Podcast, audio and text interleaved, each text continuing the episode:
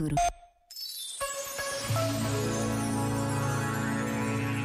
Na pausa deste minuto, as palavras do Cardeal Tolentino.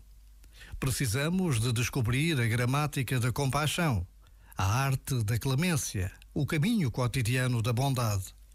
É verdade que podemos argumentar: não quero ser bonzinho, pois isso faz-me correr o risco de ser enganado pelos que dizem que precisam sem precisar. Mas quem somos nós para julgar os outros? Gente que julga em continuação já existe demasiada. Já agora, vale a pena pensar nisto. Este momento está disponível em podcast no site e na app.